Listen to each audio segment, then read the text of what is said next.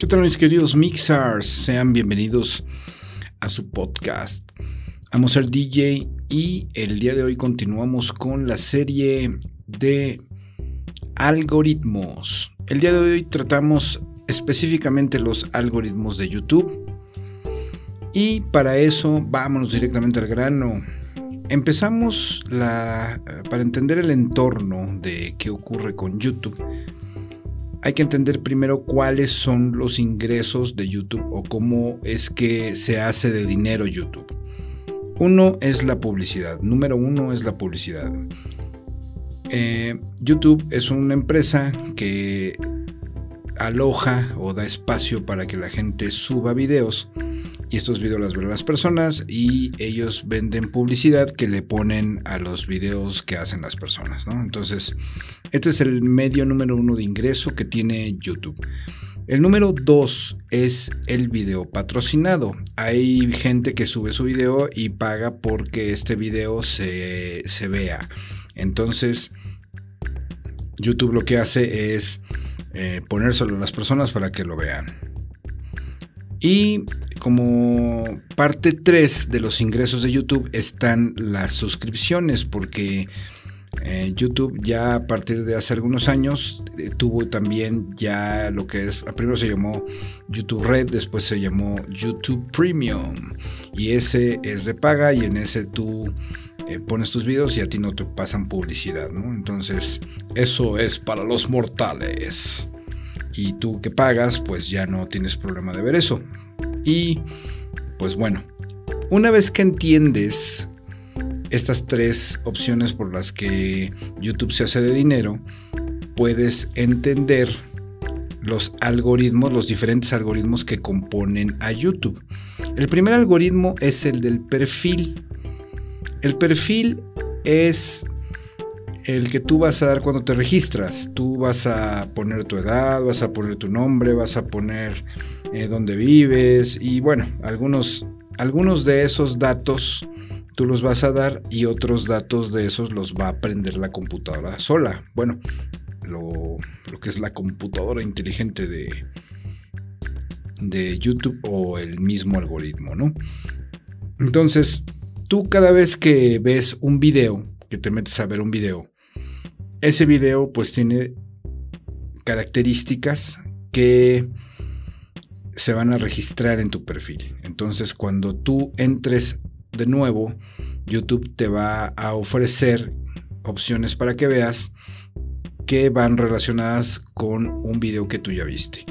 Entonces si tú, vamos a pensar que tú te metiste a ver un video de motocicletas, la siguiente vez que abras YouTube ya se va a haber aprendido que a ti te gustan las motocicletas y te va a mostrar otros videos de motocicletas, pero no nada más de motocicletas, sino a lo mejor tuviste un video de motocicletas que también era de accidentes de motocicletas. Entonces, YouTube te va a mostrar un video de motocicletas y un video de accidentes. Si tú escoges el de accidentes, entonces el algoritmo va a entender que no era precisamente la moto lo que te llamaba la atención, sino los accidentes. Entonces la siguiente vez que lo abras, ya te van a salir videos de accidentes para que tú lo, lo veas, ¿no? Lo mismo pues ocurre con cualquiera de los temas de cualquiera de los videos que tú ves. Y de esta forma se va almacenando en tu perfil qué tipo de videos son los que tú ves y pues de esa forma determinan otros datos que tú no les proporcionaste como a lo mejor la edad, a lo mejor dónde vives y demás. Entonces, de esa forma se va construyendo el perfil por medio automático de un algoritmo. Eh, una vez que ya se tiene el perfil, pues ya se hace una base de datos tremendamente grande y cuando tú llegas a comprar publicidad, para que se exponga ahí en YouTube. Tú les vas a decir, necesito que esto se le exponga a personas que, que compran equipo de sonido. Entonces,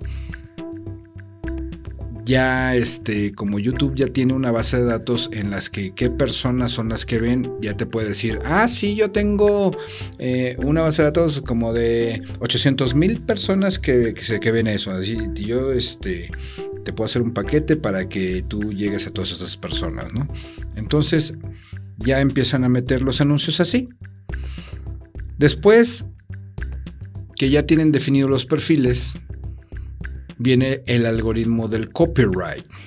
El copyright no es para las personas que ven los videos, es para las personas que suben los videos, o sea, los creadores de contenido.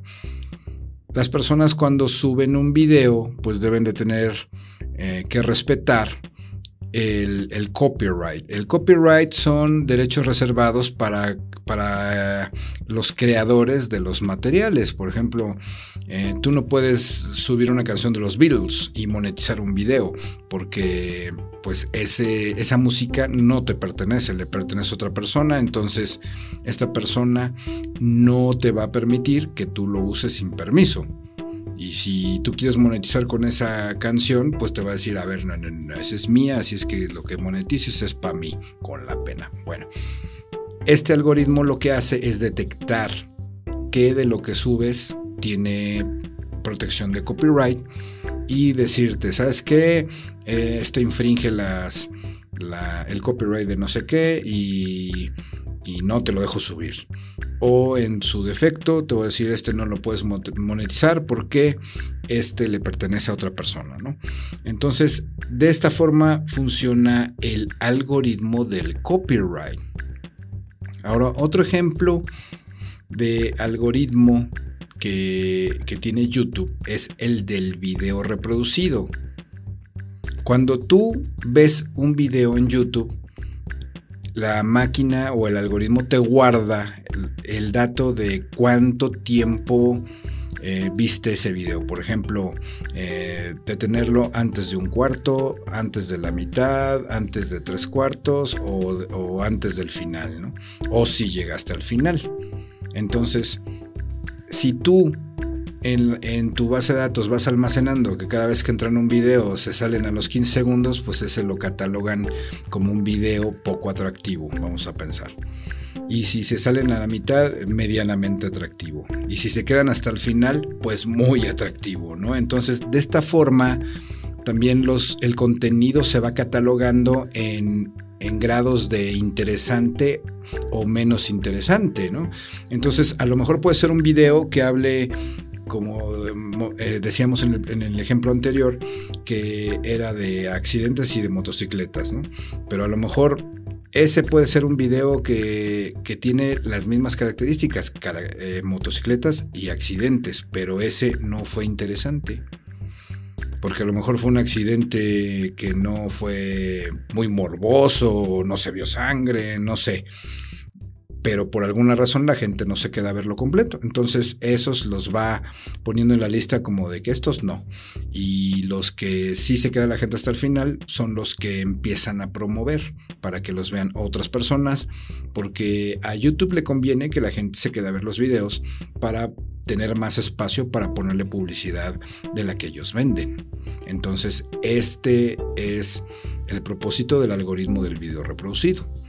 Ahora, otro ejemplo de algoritmo es el algoritmo de ventas. ¿Qué es el algoritmo de ventas? Que tú en su momento puedas ponerle los videos adecuados a la persona que está comprando la publicidad.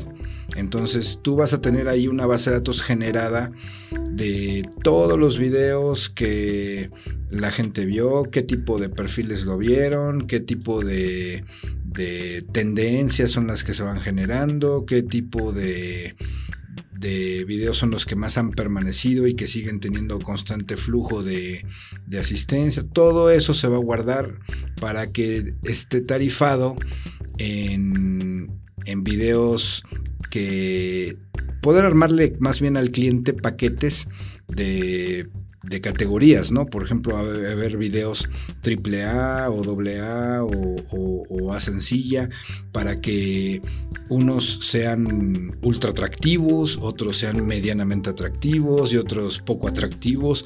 Y pues hay gente que con el poco atractivo le es suficiente, ¿no? Y esos pues a lo mejor son paquetes más baratos y, pues ya el que tiene mucha lana pues le invierte a puro AAA, ¿no? Entonces eh, este es otro ejemplo de algoritmo. Y ya por último tenemos el algoritmo de monetización.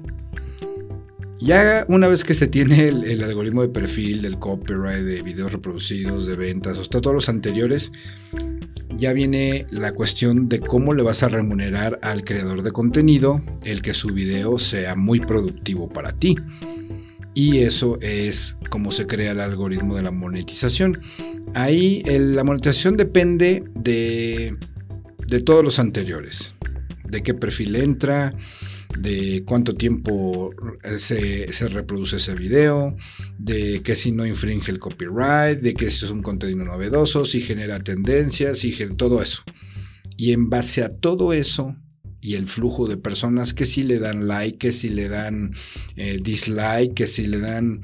Eh, porque un video eh, se reproduce, ¿no? Pero si dices, tuvo 800 mil likes, pero tuvo 800 mil dislikes y dices, bueno, pues esta es controversia, ¿no? Entonces, este sí es un video polémico y entonces se hace muy, muy importante, ¿no? Porque tiene muy parejas las, las opiniones.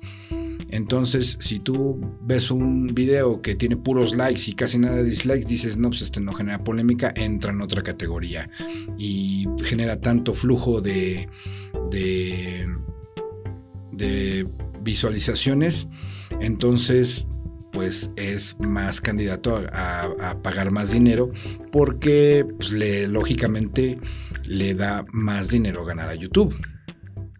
Y pues toda la vida, este es el, más odiado por todos los, que ahora tratan de vivir en, de YouTube, porque pues siempre andan buscando la forma de pagar menos, como cualquiera, ¿no? O sea, andan regateando.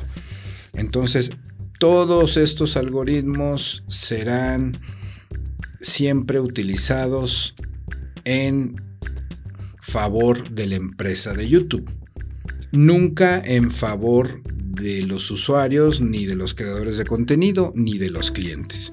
Siempre en favor de que YouTube aumente sus ingresos. Entonces, pues bueno, ya, le, ya concluimos con esto el, el cómo funciona YouTube y ejemplos de sus miles de algoritmos que debe tener, ¿no? Digo, estos, estos son los, los más destacados, los que yo analicé, que pudieran ser los más interesantes o los más visibles a simple vista.